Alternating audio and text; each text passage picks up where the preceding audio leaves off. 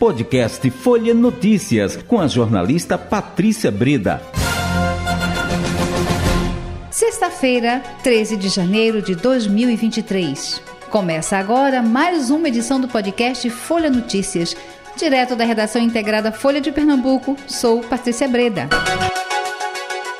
O papo agora é política e é com ela, Poupe Rosenthal.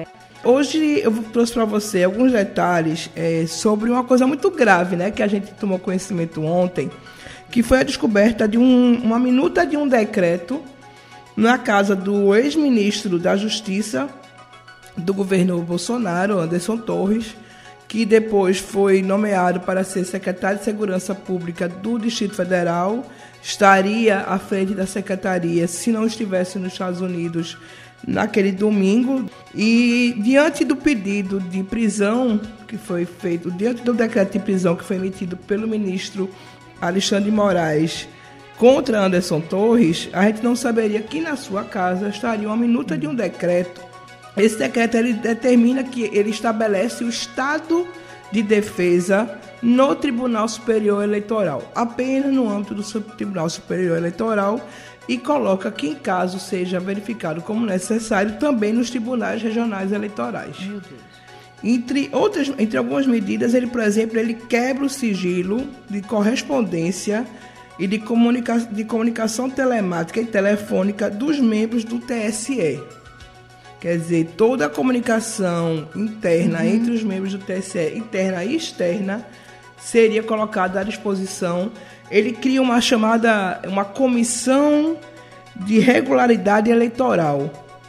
Essa comissão ficaria, na verdade, tomaria à frente do TSE, né, meio que afastaria os ministros e teria o direito, entre outras coisas, de quebrar o sigilo total dos membros do TSE.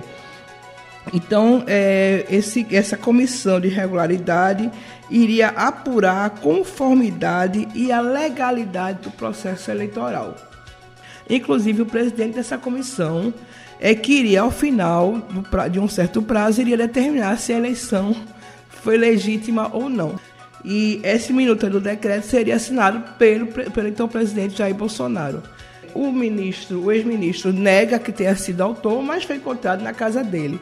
Anderson Torres pegou esse documento, segundo ele, não diz de quem, e levou para casa. E disse que depois iria levar lá no Ministério da Justiça para picotar. É, hoje também o ministro Alexandre Moraes é, abriu um inquérito contra o próprio Anderson Torres e contra o governador afastado Ibanez Rocha, o governador do Distrito Federal, Ibanez Rocha, para apurar a participação dele nos crimes que aconteceram no domingo.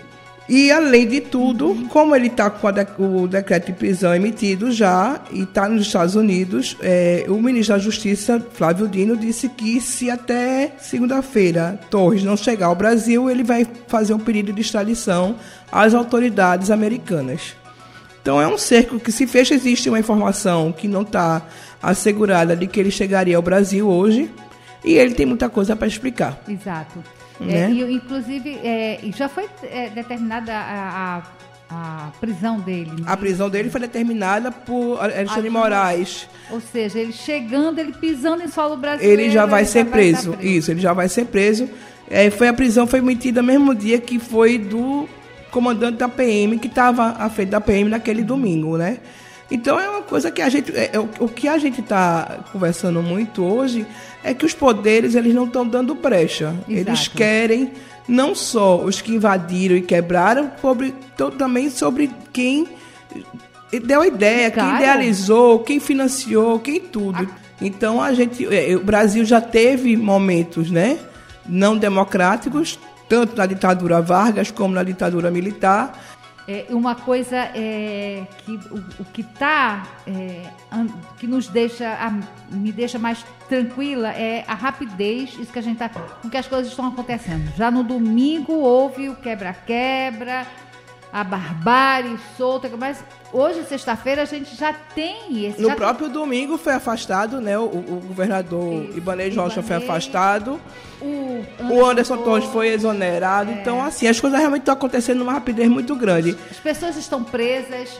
Já foram identificadas pessoas, alguns financiadores, já, já, a gente já sabe quem são essas pessoas, já foram bloqueados os valores. os valores foram bloqueados 6 milhões e meio né, dessas pessoas. E, e não só isso, Patrícia, assim, é, a gente está tendo uma agilidade que, vamos dizer, o governo do Distrito Federal e as forças de segurança não tiveram naquele dia, né? Porque que não tiveram é também outra explicação que tem que ser dada pelo governador, pelo secretário, pelo então secretário, pelo secretário interino, precisa explicar. Ibanês deu um depoimento hoje de mais ou menos três horas. Ele é um advogado, ele foi presidente da OAB do Distrito Federal, então de bobo ele não tem nada, não. né? Parece ele querer se causar ele de bobo, de bobo ele não tem nada. Ah, e eu já vinha acompanhando ele a já vinha, já, clima, né, no Brasil. E já se sabia, veja, essas situações elas já vinham dando o termômetro do que estava acontecendo. Se naquele domingo ele não não comandou a sua segurança, ele vai ter que também Exatamente. explicar e ser devidamente punido pelo que aconteceu. Ô, ô, só lembrando que naquele dia, no dia da diplomação de Lula, é, que houve, a, aconteceram o quebra-quebra, incêndio, incêndio de ônibus. A polícia não tomou nenhuma atitude, não é? Ainda ficou de longe olhando aí, não, é porque não quiseram, para que não acontecer confronto, mas olha, e eles fizeram é. o que quiseram, exatamente. Então a gente realmente a gente precisa ter, a gente precisa ter uma explicação. As explicações precisam ser dadas. Pois é, Pupi, aí a gente chega ao final do, desse nosso bate-papo, mas veja quanta coisa né, que já aconteceu durante essa semana e eu acredito que nós vamos ter esse fim de semana e segunda-feira a gente vai ter muito Muito mais coisa acontecendo. A gente tá, continua acompanhando, Patrícia, para e passo, tudo que está acontecendo em Brasília. Também aqui em Pernambuco, porque de qualquer maneira estamos com um governo novo. Sim. Né, entrando agora. Então a gente continua acompanhando tudo e continua convidando seus ouvintes para acompanharem toda a nossa cobertura política no, na Folha impressa e também no portal da Folha de Pernambuco.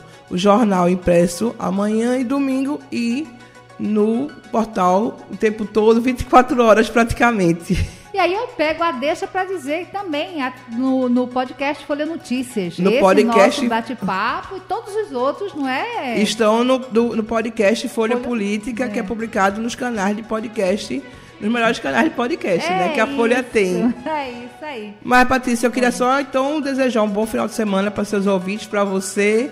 É isso mesmo, tá dado o recado. Pupi, um abração para você, bom fim de semana. Bom final de semana.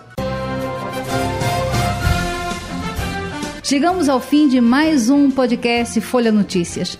Perdeu alguma edição ou quer ouvir de novo?